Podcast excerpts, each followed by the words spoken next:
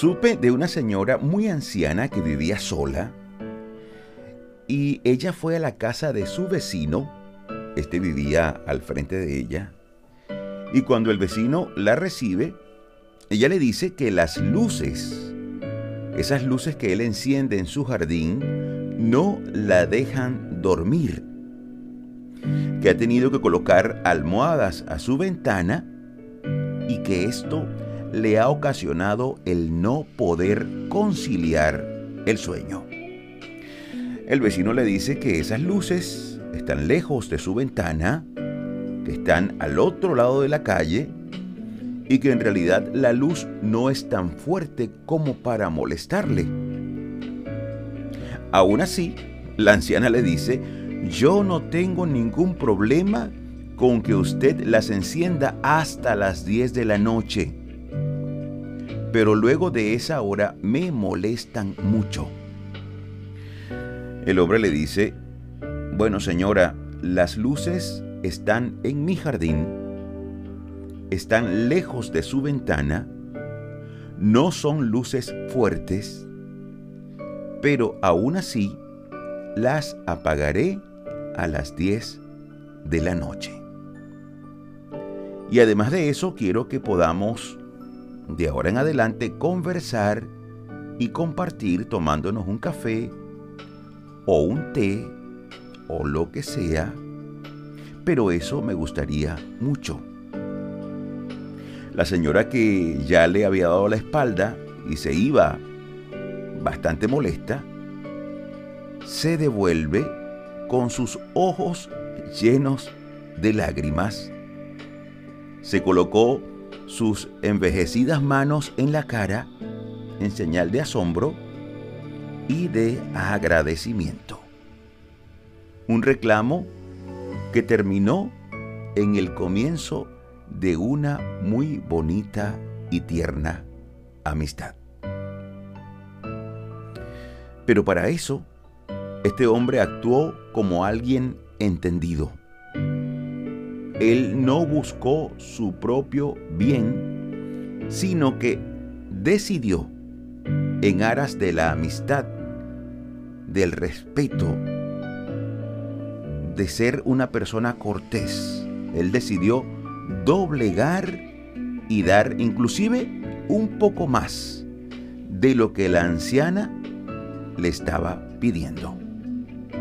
La importancia de escuchar al otro y ver ¿Cómo se puede sacar provecho aún de una situación un tanto bochornosa?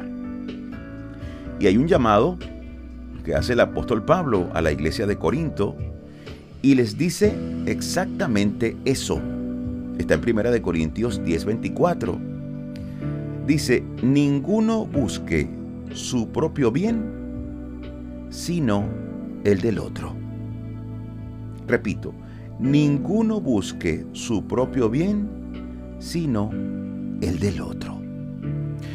Por supuesto, el contexto de esto aplica primeramente a la iglesia, pero perfectamente aplica también para la vida en todas sus facetas. Al hombre de la historia, de seguro que le hacía mucho bien el tener las luces de su jardín encendidas pero él decidió buscar por encima de su propio bien el bien de la solitaria anciana. Y además decidió hacerle compañía y ser su amigo. Una lección hermosa, una historia preciosa que hace del mundo un mejor lugar.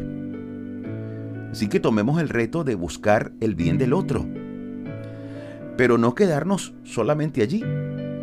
Podemos ir un poco más allá y dar algo que esa persona no espera. Eso le sorprenderá y abrirá el camino al entendimiento y al sano compartir. Debemos aprender, amigo mío, amiga, aprender a ceder en cuanto a lo bueno no perdamos la oportunidad de hacer el bien. Y luego sorprendamos al otro añadiendo aún más bien al bien que ya hemos hecho. Eso nos hará sabios. Y en cuanto a esto, Jesús nos marcó el mayor de los ejemplos. Filipenses 2, del 5 al 8 dice así.